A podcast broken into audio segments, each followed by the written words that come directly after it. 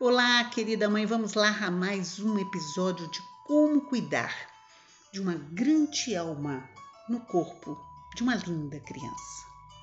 Hoje vamos falar de um assunto muito, mas muito interessante. E esse será o primeiro de vários episódios que iremos abordar de uma forma simples e explicativa sobre o temperamento da sua criança.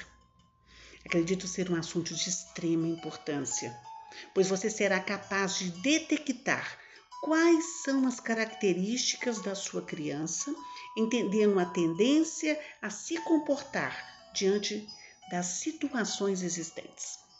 Vamos lá, acompanhe comigo. Vamos começar a entender o que é temperamento.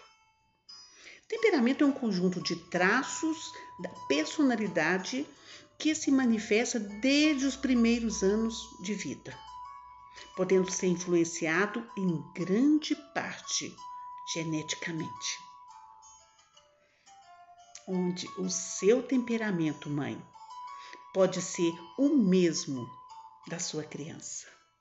Olha o tamanho da responsabilidade desse conhecimento conhecer os temperamentos e como lidar com cada um deles pode mudar vidas.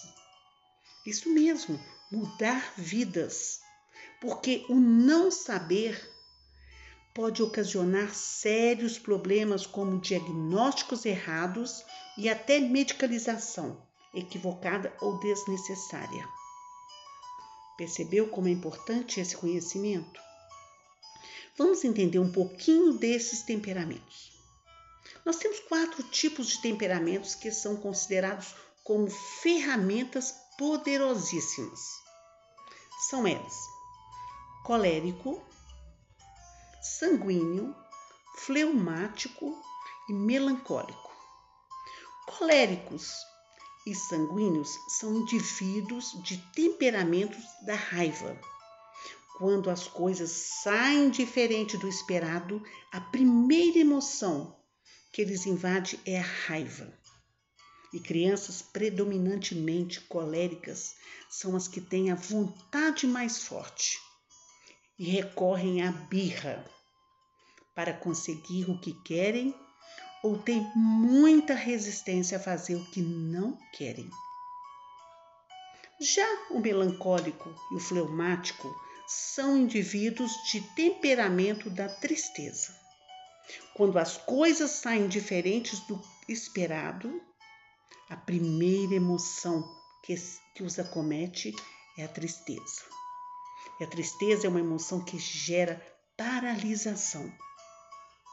Em uma situação inesperada, uma pessoa triste não sente desejo de agir quer apenas se recolher e chorar. Já detectou qual é o temperamento da sua criança? Ótimo! E é sobre a birra que falaremos no próximo episódio.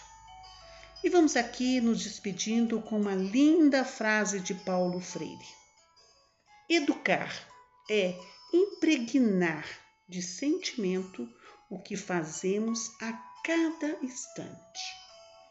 Até a próxima. Gratidão.